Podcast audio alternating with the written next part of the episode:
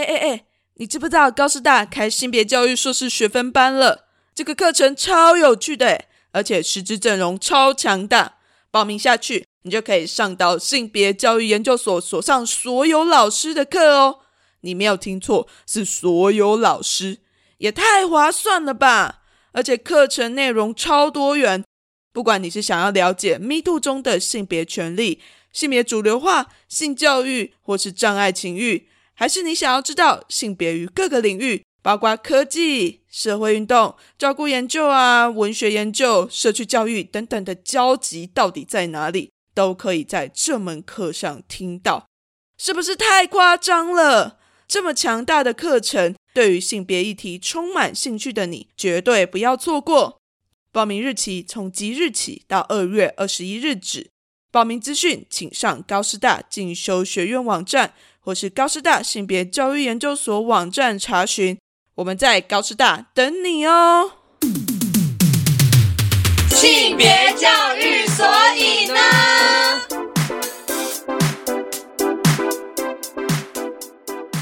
欢迎来到性别教育，所以呢，我是主持人 c o n y 这个节目是由高师大性别教育研究所所制作。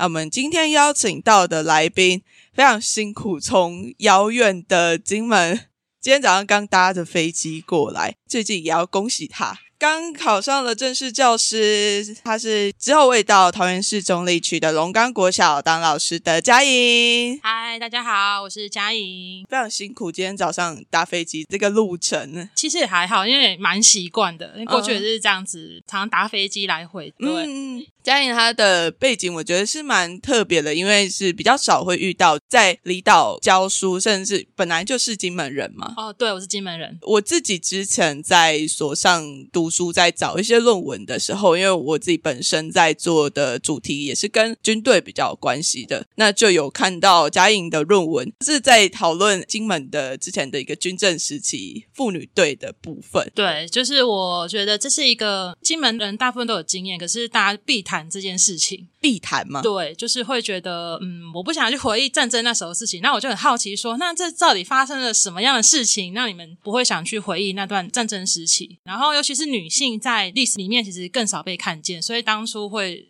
做这也是我自己一个好奇，这很有趣，因为好像比较少人会从性别这个角度去切入讨论关于战争时期的内容，或者是说，甚至它是跟地区是结合在一起的。对，就是就要稍微讲一下为什么会读性别所。其实呃，因为我大学是念教育系嘛，那我在上课的时候，其实有老师分享叶永志的故事，让我非常有感触。因为我觉得我过去也是类似这样被霸凌的经验，所以呢，到大学毕业后，我就更想要知道。哎，性别所到底是怎么样一回事？所以有产生这样的好奇，所以我 那时候就是有报考性别所。嗯，对，因为因为这样子课堂上的故事，好像连接到自己的经验。对对，所以你那个时候是大学毕业直接？哦，对我那时候是大三的时候决定想说考研究所。然后就有锁定 性别所这样子哦，那时候目标还蛮明确的。对，然后也要感谢王丽静老师，那时候我们有修他的课，所以有知道永志的故事。不然我觉得金门是一个相对比较保守的地方，像这种故事其实我们不会去谈，也没有听过这样的故事。所以那时候第一次听到，觉得哎，原来也有人跟我有这样的经验。你是在金门读？我在金门读到高中，然后大学是在平教大读的。哦。来到台湾求学之后，会发现，哎，我对金门历史其实非常的不熟，所以才会有这个论文的产生。你的生命过程之中是跟这块土地不太熟悉。对，虽然说我们是本地人，可是你可能也不太知道你家乡的历史到底是怎么一回事。嗯，所以我觉得借由这个论文，我觉得我更了解金门，也就是对金门有些不同的观点，这样子。嗯。对啊，那这个论文也是非常有趣的。大家如果说对于历史啊，或者是说在战争时期的女性，她们怎么样去呈现自己的样貌，觉得是蛮推荐这本论文的。好，谢谢，谢谢。那我们就回到性别所部分。你说你大三的时候就已经觉得自己之后一定要读性别所，对？为什么不是教育所？哦，因为我那时候因为我们有修教育社会学，那我对社会学其实非常有兴趣。那其实性别是社会学的一部分，所以我就觉得，哎，我一定要 读一下 这个部分，因为我觉得教育所内容应该跟我们教育系应该内容会差不多。那我觉得，哎，多一个不一样的领域，我觉得其实应该也会有不同的收获。嗯。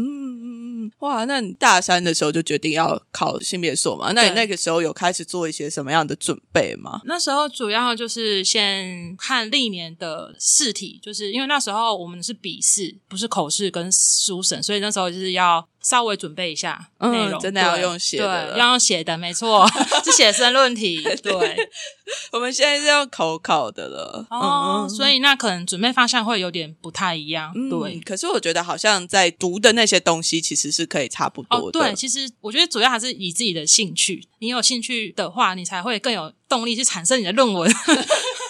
对，不然为了要念一个学位，然后来读性别，好像有一点点太辛苦对，我觉得其实蛮辛苦，因为性别所主要还是以直性研究为主，就是不能只有做问卷，就是你要去真的去深入那个地方，然后去跟那些你的受访者互动，才能去完成你想要知道的事情。感觉这块非常有心得。对，因为当初在产生自己的论文的时候，其实也遇到蛮多障碍的，比如说文献的收集其实很不容易。就像回到我刚刚说，就是大家避而不谈这件事情。然后因为当时是军管嘛，所以有些资料其实在军方那边，你也没有办法轻易的去取得。但是还好，就是有认识报社的朋友，就是有提供一些做报纸的资料，所以我后来有做一些旧报纸的分析。对啊，就是嗯，蛮有勇气去做跟军有关的。是没错，就是蛮多障碍的。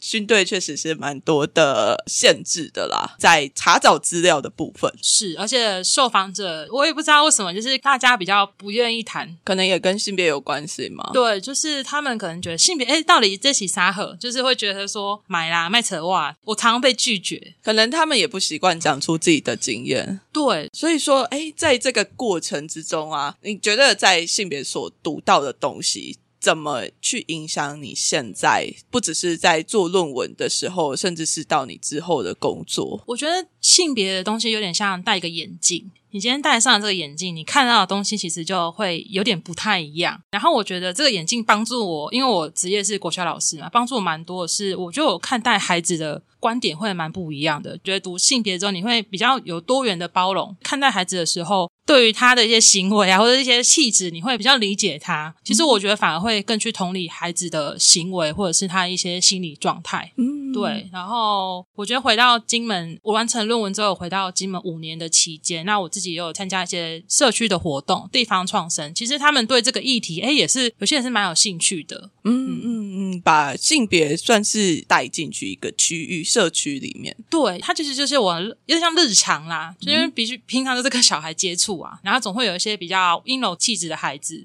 对，可是我觉得，哎，我们读性别的人就会比较可以接受这样的孩子，嗯就比较不会不能理解说他为什么会这样，因为我觉得有些同事我们时候会聊天嘛，他们可能比较不能理解说他为什么会有这样的行为，然后这时候就我刚好在加入讨论，其实我觉得就是一个不错的一个梳理的经验。诶，那我蛮好奇的，就是在金门那边对于性别这一块的接受度，或者是他们整体的风气大概是怎么样？嗯，呃，我想分享一下，之前金门有办一个土豆音乐季，那我跟另外一个伙伴，我们有摆一个性别的摊，我们就非常异想天开，很有勇气。对啊，因为我另外一个伙伴其实是非常担心，他就说啊，怎么办？我会被认出来，怎么知道？说不要不要不要担心我，就是他因为他很焦虑嘛，他觉得说做这样的事情好吗？被认出来会怎么样？我我蛮想听一下、嗯做这样子的事情好吗的那个焦虑到底是什么？哦因为金门除了有一个很大的事叫宗族，那其实哦。宗族就是很庞大嘛，就是大家可能互相认识，他就是不想要被知道他摆摊这件事情啊。哦，他觉得这是一个比较在他们家族当中可能是一个比较禁忌的话题，哦，就是他会很焦虑。他甚至是到一个禁忌的程度，对他觉得，因为他不方便，出柜。对他不方便，所以可是我说没关系啊，我就陪你啊，我就我就陪你一起，不要担心。但是摆摊也蛮顺利的，那时候也有跟所上合作，然后我觉得那个摆摊蛮有趣的，因为大部分人就是默默的走过去，停下来的人，大部分我觉得不是金门人。哎，不是金门人对，就是他们可能到金门工作，然后就跟哦你小聊一下。哦，我觉得大部分人是都还在观望这样子。在观望，对是看你们到底要做什么吗？对，到底要做什么啊？这两个两个是不是冲啥？的那种感觉，很像被看动物的感觉。哦，就是站在旁边等着你们看，对他们说出什么来。对对对，然后那时候也蛮感谢说，哎，有人愿意捐款。哇，竟然还有到有捐款。对，但是只有那一次是哎，觉得蛮有趣的，看到大家的反应。对，可是确实好像在金门那边要再多拓展一点什么，确实不太容易。是，然后那时候我们有空间叫泡茶间，那时候也有放一些彩虹小物这样子，然后大家还是比较保持着观望的态度。我自己回金门的感觉是这样子。对，那你会不会觉得？在这样子的环境之中，会有一些些不自在，或者是我觉得还好，可能已经习惯习惯了，因为自己的从小到大对是本地人。嗯嗯嗯嗯。那我们回到所上这边，那你刚开始到所上的时候，有觉得跟过往的生活环境是非常不一样的吗？我觉得，因为我过去四年也在南部的关系，所以我觉得来性别所，我觉得还好。但是我觉得在念文献那些比较辛苦，这是一定的，因为有些是英文的。就是看不太懂，但是我觉得所上老师也蛮好的，蛮 nice，就是对我们这些学生都蛮包容的。可能有时候我们讲错，就是老师也不会很严厉去纠正你，这样会尽量去帮助我们这样子。嗯，那你看不太懂文献的时候怎么办？就是请教同学，是用 Google 翻译，但我不推荐 Google 翻译啊，因为就是翻的很不 OK。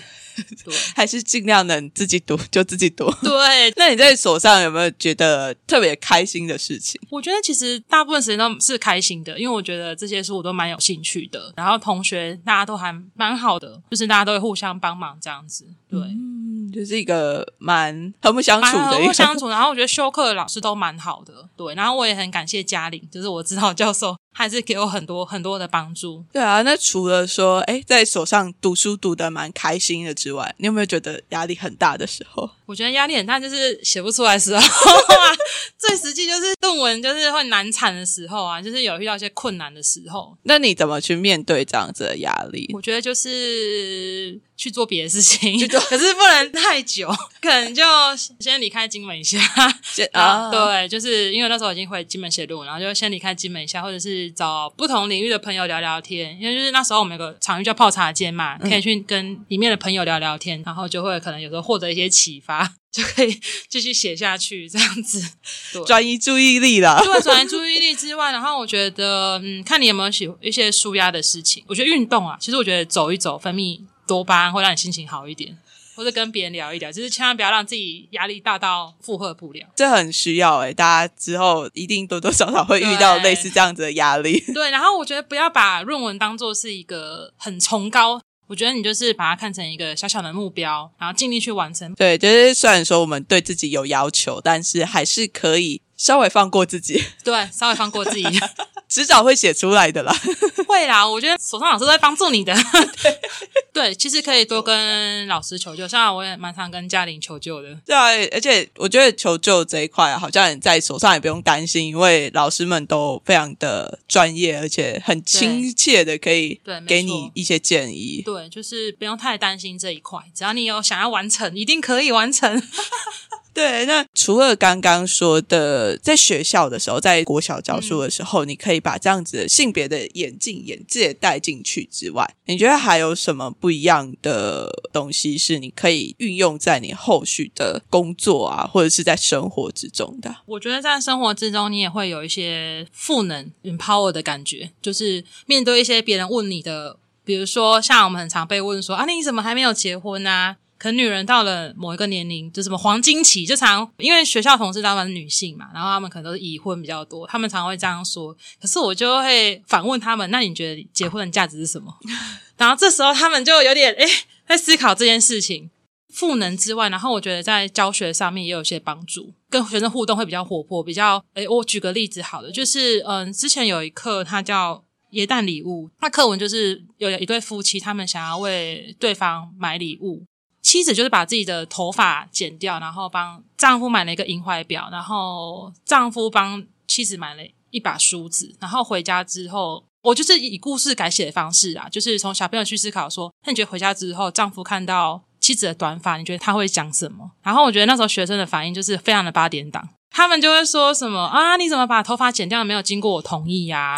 等等，就是你会觉得，哎，你会发现学生其实对身体自主权这一块是非常的薄弱。他们其实没有去思考这件事情，因为你的身体是你自己的嘛，对啊你可以自己做主，你不用去对不用剪头发，还要去问老公问老公我可以吗？我可以剪头发吗？我同不同意不需要经过老公嘛？所以我觉得透过这个讨论，其实让学生有身体自主权，其实也蛮好的。嗯对，所以我们日常生活中蛮会让学生小孩子去讨论说，你身体应该是你自己的，然后哪些地方是可以被触碰，哪些地方是不能的。哇，这学生的反应，他是很直觉的，但是他也藏了非常多的细节在里面。对，其实他有这样的回答，也是跟他原生家庭的爸妈的对话可能是有关系的。因为性别这个议题在目前 SDGs 就是联合国发布的十七项当中，有一项就是性别教育，对所以我觉得它是一个很好的融合的课程。嗯嗯嗯，不管哪一科其实都可以，只是我稍微举个例子。你原本是教哪一科的啊、国小其实都有教国语、数学、社会，然后我记得以前社会有一个单元就叫性别平等。哦其实孩子们大部分都是同意说，女生也可以做警察，男生也可以做护理师，他们觉得职业是不分性别。对我觉得这个单元其实蛮好的。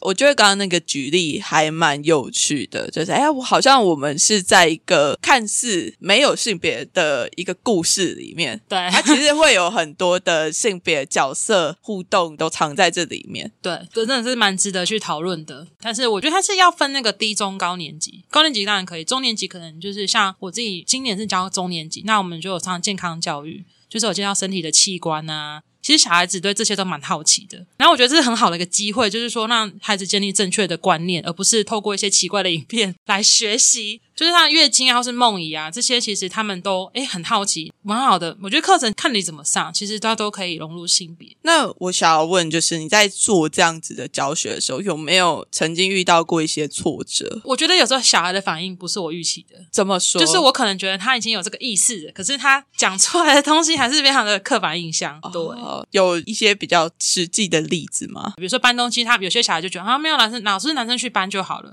可是我因为我常常是说，大家谁要搬都可以，可能他们就会觉得说，没有啊，我觉得男生搬比较好。就是有时候会有一些讨论啊，那你会怎么回应他们？我觉得不会限嘛，我不限制嘛，说大家都可以搬，他就也比较可以接受。他真的就是在一个日常生活的互动里面，对，我们都是在默默的传递彼此的性别观点，但是你必须要有意识，你才会知道说，哎，这真的是跟性别有关。对，可是我自己也会反思说，哎，我上一在提这件事情的话，我是不是强迫他接受这件事情？嗯嗯，对，所以我觉得有时候跟孩子比较是常用讨论的方式，对啊，身为一个老师，确实是拥有比较多的话语权。所以我觉得有时候也要考量一下孩子的情况。那你在性别组读书的时候，有觉得老师是强迫你要给这样子的观点跟意见吗？我觉得也不会，就是他是提供你一个材料，提供你一些资料，你可以去思考这些事情。那或许会不会是自己在跟他们对话的时候，嗯好像其实也只是提供给他们不一样的观点。对，我觉得像之前说过那个性别议题论争，我觉得就还蛮不错，就是老师会提供很多正反方的意见，他没有要你支持哪一方啊，只是让你知道说，哎，其实这个议题会有人不同的讨论。嗯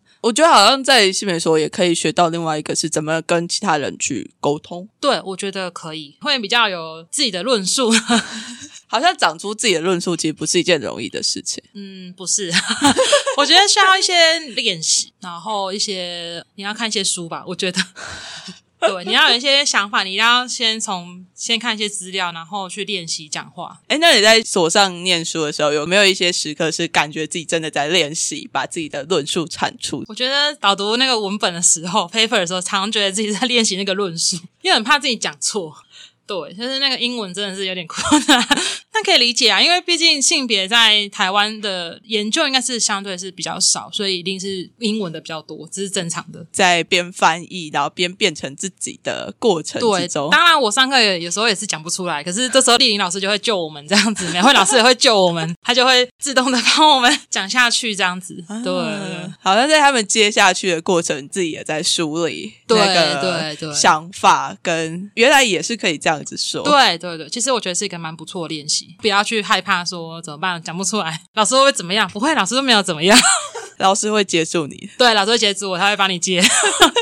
还是一个非常能够包容多元声音的地方吗？对，我觉得其实大家都还蛮做自己的，就是在所上，大家都很自在这样子。他想要展现什么特质就展现嘛，就是他想要说他的故事，他就想说啊，或者是他有些创伤经验，也有人分享啦。所以有时候像我回到工作上，也对小孩子的言论比较包容啊。因为有时候我们同事听到这样子，他说：“你怎么没有生气呢？”我说：“这好像没有必要生气吧？”哦，对，就是我觉得，哎，你会发现自己的包容度会比较高，在后续的工作上面。哎，就是在听过非常多不同的多元的言论之后，好像慢慢也扩充自己那个 包容的那个界限了，就比较知道说，哎，他这么做可能是有他的原因。对，我比较愿意去，也是尊重小孩啦。嗯，那如果说你现在啊，有人问你说，哎，你推荐读性别所吗？问你一些意见，那你觉得你会推荐什么样子的人来读性别所？其实我觉得对这个性别议题有兴趣的人都可以来读，诶，也不限年龄啊，也不限性别，因为那时候我们班上也有五十几岁的伙伴。他也是有毕业哦，我记得有，你看他这么厉害，对，所以我是说，你如果对这个议题有兴趣，然后或者是你自己生命经验有一些触动，性别有触动到你，然后有些热忱，有没有些热情？我觉得这还蛮重要的。对，而且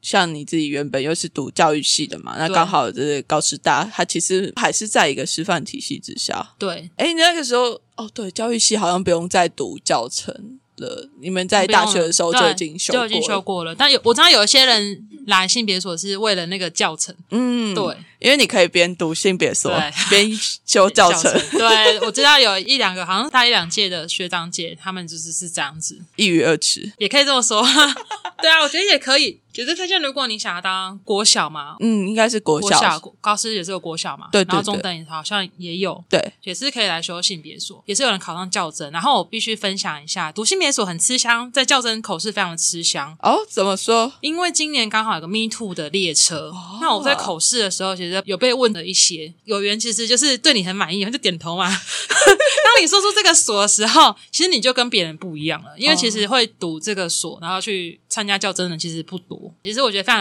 加分的效果，有加到分，good。对，然后现在性骚跟性别平等教育事件其实蛮多的，然后看的其实也蛮痛心的，所以我觉得我也推荐现场的老师可以来读性别说，真人一下，很需要哎，因为嗯，我觉得教育现场确实是还蛮需要这样子的性别能量住进去的，我觉得蛮需要的，因为当你有意识跟没意识，那个真的差很多。对，因为像我们前阵子那边也是有代课老师性骚扰学生嘛，校长也是不处理啊。其实我觉得都会有，嗯嗯嗯。然后我觉得自己比较被常问的是，因为未婚这件事情，就常常被人家议论。未婚这件事情，未婚女老师这件事情，常常被好像有听说过，老师们在彼此交流的时候，都会关注一下你的对婚姻状况。对，但是我就觉得也没有很重要。我常常觉得没有很重要，可是他们会觉得很重要。然后，像我觉得讨论在那个家务事的时候，我也是常常问他们说：“那你的先生有没有帮忙？”诶，有时候就他们就开始思考说：“对吼，先生好像真的没有帮忙做家事。”然后我就也是给他们一些想法吧，就是说：“那你结婚，你觉得开不开心，或是你觉得自不自由这样子？”对，因为他们有时候会抱怨啊，同事之间会抱怨，就是很累啊什么的。然后我每次都开玩笑说：“看到你们这样子，我真的觉得结婚好累哦。”某种程度是一个婚姻摧毁者呢。对，然后你就会发现说，就是如果你是女老师，然后你结婚了之后，就是你回去还要做第二份家务，我觉得这真的是很辛苦哎。哦，对啊，好像因为我妈自己她也是老师，嗯然后她那个时候也是在工作的时候。结束回来又要照顾三个小孩，真的是很累。所以，如果你今天是个有意识的人，也许你可以叫你的伙伴一起来帮忙。也许啦，这是会一个是一个比较好的状态。嗯，然后我觉得性骚扰跟那些性平的案件，我比较少遇到，是因为我可能在班上其实都已经有在做预防了。嗯，就平常跟学生就会强调生理自主权，就是你哪些地方可以被人家碰，哪些不行。因为我们班上之前有两个小朋友，其实我很担心他们，因为一男一女，他们走得很近，我就会有分别 找过来谈了一下。对，但是。后来发现其实是好朋友，可是我觉得四年级其实已经有点女生已经来月经了，所以我觉得还好，事前这些预防动作比较不会有遗憾的事情发生。嗯嗯嗯。对啊，我就觉得，尤其是在国小到国中这个，他正是快要接近青春期的时候，其实他们已经有已经算是对，已经算是，而且现在抖音嘛，对，抖抖音真的是一个摧毁小孩的精神吗？怎么说？因为我觉得里面内容。有一些甚至没有很适合啦，然后就是他超出他的年龄，对对对，然后有些是色情的什么的，然后我也是跟我们班的孩子分享说，抖音的创办人自己的小孩都没看抖音，你们还要看吗？然后我们就全班有点恍然大悟的感觉，对。因为我觉得错误的一些讯息传递也会影响孩子的心理的状态。嗯，对啊，现在手机蛮普遍的，所以很多其实，在手机的所谓的短影音里面，都会有传递很刻板的性别印象。对对对，没错。然后一些裸露啊，或者一些比较仇恨什么的都有。我好像比较难真的去阻止他们看什么内容，但是好像可以在这个他们看的时候，跟他们提醒说：“哎，你们其实是有选择权的。”对啊，就是会跟他们提醒说，你要去想一想，这适不适合你们看。有时候好像很困难呢，因为大人方会觉得在教小孩的时候好像不容易。对，是不容易。可是我觉得，我那天跟他们 分享那件事情，他们就有人跟我分享说：“老师，我把抖音删掉。”说：“哦，我就很高兴，现在小孩这么乖。”真的就直接把抖音删掉。我不知道，是他自己这样跟我分享，然后我也是直接只能提醒啊。对，我们能够做到的事情就是，哎，让他们知道说，哎，这些事情我们的观点是什么，然后你好像是可以自己去选择，对，你要怎么做？因为资讯太多了嘛，来源太多了，好像能够，我们也不能真的就一直守在旁边做筛选。对，所以我觉得媒体适度还是蛮重要的。像性别可以融入啊，它是一个非常跨领域的议题啦。在媒体适度里面，其实性别这一块也是蛮需要被推广的吧？对，我之前在上嘉玲的课的时候，他就用一些影片，让我们可以变成是性别教育的教材。可以啊，可以啊，嗯，就是让台下的人知道说，哎，我们这个短短的影片里面，它其实传递了多少的 性别在里面，但是我们自己其实是没有发现的。对，我就觉得这样子教育的方式，好像也是我自己之前比较没有想过。我觉得从对话就可以了，也不一定要从影片。日常对话，其实你就会发现有些蛛丝马迹，就是性别就藏在里面这样子。那你会从这样的对话过程之中稍微截取出来，然后跟大家做讨论吗？会跟小孩做讨论啊。但因为就像刚刚讲到说，老师的话语权比较多，所以他们有时候好像也不知道怎么反驳你。对，然后可能觉得老老师说好像蛮有道理的，对对。可是他们也会回去自己思考吧？我觉得我觉得会。所以我在班级经营也是有融入性别的话，就是不会特别划分男生女生。班上的事情本来就每个人都可以做，从一个性别角色的部分去破除的。对，因为我知道有些老师他会要求男生一定要去抬餐桶啊，就是只有限定男生去，然后男生这时候就会抱怨，可是又不敢跟老师抱怨，因为老师比较资深一点。我那时听到觉得好像有点不太公平哦。嗯，对，可是小孩就会自己说觉得这样不公平，可是他不敢讲。当然也没有错啦，但是就是说以我们自己的规矩来说，哎，是不是应该男女生自愿会不会更好？对，就像我就是自愿嘛，因为女生参加，我觉得这样很好啊，就是大家都可以参与的事情，他们也会觉得哦，我备受尊重这样子，我有这个选择权。对，嗯，那我想问，就是你说有人来跟你请教，所以怎么考性别什么？那你有跟他们推荐？读什么样子的书吗？有一些书目，觉得有一本叫它就叫性别教育，还有一个是性别教育小词库，嗯，然后还有性别向度与社会。我那时候是买这三本书，然后你也可以先看一些所上一些论文，硕博士论文，对，可以先查一下过去性别所学长姐写的一些论文，我觉得可以稍微看过，看完可能会比较知道说，哎，方向是什么。对，然后我觉得也可以看一些社会学的书。那时候我有读那个《剑术又剑灵》，我记得那本好像有点难，是不是？是吗？对我 同学，他之前也是读教育系的。他说《剑术又剑灵》，他看了三次，第三次才稍微懂。对，这些书都破印的。哦，那那我觉得，那抱歉，也是可以。对对对，如果你真的要考试的话，我觉得这些书，如果你读了会觉得比较心里踏实一点的话。是非常推荐的。那我觉得比较简单，应该是《性别教育》这本书，嗯，比较入门。然后后面我们讲的这些，可能中教材，对。但是因为我觉得你之后你真的考进来，这些书你也是会遇到，对，迟早都要读的。对，所以我觉得你预习也是很 OK 的，不然会觉得有点挫折，说哎，他还在写什么这样子。嗯，对。可是我觉得好像遇到挫折也不用担心，因为这就是对为什么你要来读书的原因嘛。是啊，你就是要来学 学习啊。所以看不懂，我觉得也还好。我觉得可以多找其他人做讨论，或者是也可以多听听我们这个 podcast 前面蛮多所有的推荐跟分享。我相信前面的人应该分享很多，因为在这样子陆陆续续的访谈过程之中啊，我就会觉得说，哎，性别这种东西到最后它就是一个日常。嗯，没错啊。所以有时候其实大部分人会观望，是因为他们不理解。对，所以我觉得性别教育有个很重要的价值是让不知道的人去知道这件事情，去理解这件事情为什么重要。像 Me Too 就是啊，如果你今天是一个没有意识的人，那你就觉得啊，像校长就啊，某差啦，就是也没有怎么样，干嘛要报？他如果他现在有意识的人，就会知道哦，这个一定要报。对，就是会有这个差异。就是你的性别意识、性别眼有没有被打开来，它的差异是蛮大的。对，嗯，性别教育它就是让一个原本以为这件事情没有什么的人，让他知道为什么关于性别的这件事情它是重要的。我觉得是一个性别教育还蛮精髓一个重点，在这边也跟大家分享。那今天也非常谢谢嘉怡远道而来，来所上跟我们一起聊聊关于自己过去读书的经验，非常感谢你。那我们这一集的节目也就差不多停在这边，那我们就下次再见喽，大家拜拜拜拜。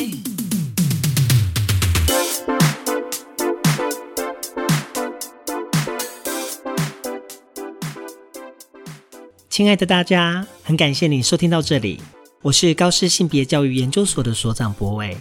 听完这集节目，不知道你对性别教育研究所有没有多一点的认识？